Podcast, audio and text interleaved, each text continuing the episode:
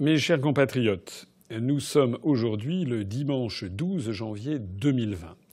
Depuis quelques jours, on entend beaucoup parler du renouvellement de l'opération Pièce jaune qui avait été rendue célèbre en son temps par Bernadette Chirac, l'épouse de Jacques Chirac. Cette opération Pièce jaune avait été inventée en 1999. On a fêté il y a quelque temps de cela le 30e anniversaire par un médecin, Claude Grichelli, et une journaliste, Anne Barrère, euh, qui euh, s'était inspirée d'une opération euh, similaire qui avait eu lieu précédemment aux États-Unis d'Amérique à partir de la menu modèle et Dimes, comme on dit, aux États-Unis, pour récupérer des fonds dans le cadre d'opérations de charité. L'opération pièce jaune, qui consistait à demander aux Français de se délester de ce que l'on appelle en français la ferraille, de façon un petit peu familière, eh bien, cette opération avait été lancée dans le cadre de la Fédération des hôpitaux de Paris et des hôpitaux de France. Cette opération a connu un succès médiatique lorsque, à partir de 1994, je le disais tout à l'heure, Bernadette Chirac, en compagnie du judoka David Douillet, lui avait donné un retentissement médiatique national. La collecte a été maximum au moment du passage à l'euro. Beaucoup de Français ont profité de ce passage pour se défaire de leur petite monnaie en centimes de francs. Et donc cette année-là, la collecte a atteint 15 millions d'euros. Cette collecte a diminué ensuite au cours des années. Dans les années 2005, on était, je crois, aux alentours de 5 millions d'euros. Euh, dans les années 2016-2017, on était aux alentours de 2 millions d'euros. C'est cette opération pièce jaune que Brigitte Trogneux, épouse Macron, s'inscrivant dans la lignée de Bernadette Chirac, entend redonner une un nouveau dynamisme en compagnie donc de Didier Deschamps, l'entraîneur de football bien connu. Alors tout ceci m'amène quand même à faire quelques, euh, quelques commentaires un peu aigre-doux. Je ne suis pas contre les opérations de charité. Étant élevé et dans une tradition chrétienne, je suis bien entendu sensible aux opérations de charité, quoique normalement on ne doive pas faire d'opérations de publicité sur les opérations de charité, puisque normalement on ne doit pas, parce que donne la main droite, la main gauche ne doit pas le savoir, d'après les évangiles. Je ne suis pas contre les opérations de charité. En revanche, je suis contre l'hypocrisie. S'il faut faire des économies, déjà, les premières économies que Mme Brigitte Trogneux, épouse Macron, et son mari pourraient faire, ce sont des économies de coiffure et de maquillage qui ont été euh, évaluées euh, récemment par la Cour des comptes à la bagatelle de 62 400 euros par an, c'est-à-dire quasiment 6 000 euros par mois. 6 000 euros de maquillage et de coiffure par mois, ça fait quand même beaucoup, même s'il est vrai, paraît-il, on nous dit que c'est, quand on lit les gazettes, on nous dit que c'est, paraît-il, extrêmement peu par rapport aux frais de teinture et de maquillage de M. François Hollande, le prédécesseur. Au-delà de cette petite polémique, je voudrais rappeler que si Mme Brigitte Trogneux lance cette opération pour récolter 2, 3, allez, même disons 4 ou 5 millions d'euros si ça marchait très bien, au même moment, son mari, président de la République, a pris des mesures drastiques contre le budget des hôpitaux.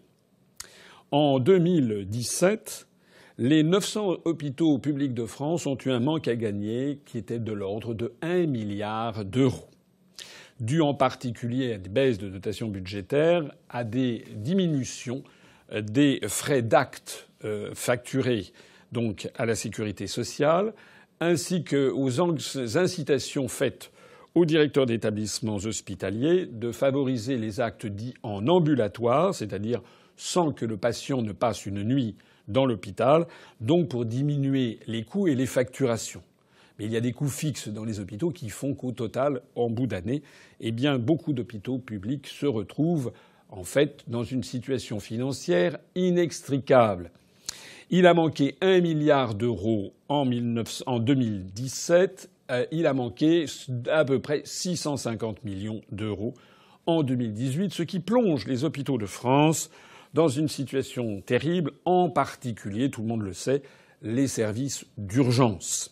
Je ne dis pas que l'on ne peut pas faire d'économies. On pourrait d'ailleurs regarder du côté de certains bénéficiaires de la sécurité sociale afin d'examiner s'il n'y a pas des abus. Néanmoins, néanmoins, la santé a un coût.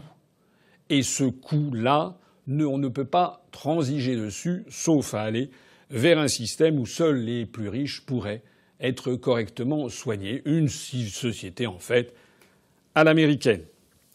Alors, plutôt que de façon hypocrite se donner le beau rôle en lançant euh, une opération qui va peut-être rapporter 2, 3 ou 4 millions d'euros, c'est-à-dire rien par rapport au manque à gagner euh, que son mari a, engagé avec une baisse de 1 milliard 650 millions d'euros en deux ans, eh bien Mme Trogneux, épouse Macron, devrait convaincre son mari d'arrêter de pressurer le budget des hôpitaux de France. Je conclurai en rappelant que lorsque nous arriverons au pouvoir, nous ferons, nous, la même chose que ce que fait Boris Johnson, le Premier ministre britannique, qui a annoncé qu'en même temps que le Royaume-Uni va sortir euh, de l'Union européenne, le, le, gouvernement britannique va engager une grande politique en faveur des services publics et en faveur notamment du système national de santé, le National Health Service, qui est un peu l'équivalent de notre sécurité sociale et de nos hôpitaux publics.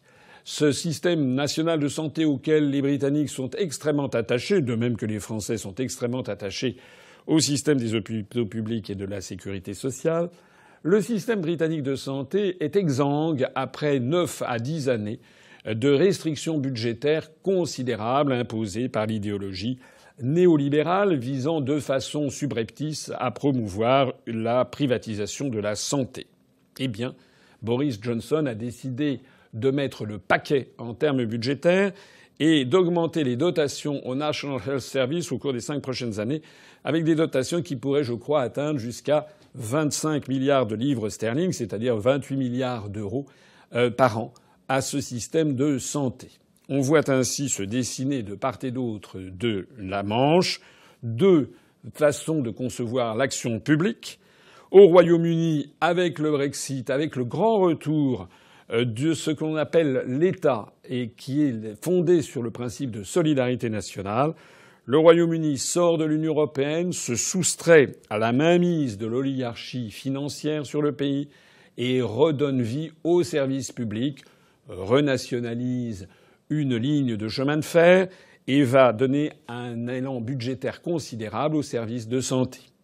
Malheureusement, de ce côté-ci de la Manche, nous sommes encore sous l'emprise ultralibérale de la pensée dominante de l'oligarchie euro-atlantiste et sous l'emprise des injonctions venues de Bruxelles, notamment dans le cadre du rapport annuel des grandes orientations de politiques économiques, qui demandent à la France de diminuer ses dépenses budgétaires tous azimuts.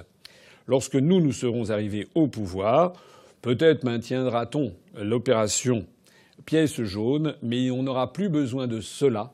On ne fera plus la mendicité pour euh, acheter des bouts de ficelle dans les hôpitaux publics parce que nous, nous mettrons l'argent nécessaire dans le système de santé français. Et d'où prendrons-nous l'argent? Eh bien, on le prendra là où cet argent peut se trouver, c'est-à-dire d'abord et avant tout par la sortie de l'Union européenne qui nous ramènera immédiatement à peu près 10 milliards d'euros euh, d'économies immédiates. On trouvera également cet argent dans l'augmentation du nombre des cotisants, puisque nous créerons environ au minimum un million d'emplois du fait de la sortie de l'euro, du fait de la sortie des traités européens, du fait de l'établissement du contrôle des mouvements de capitaux, qui empêchera de voir la France se vider de toute son industrie, de tous ses services, ainsi qu'une partie de son agriculture.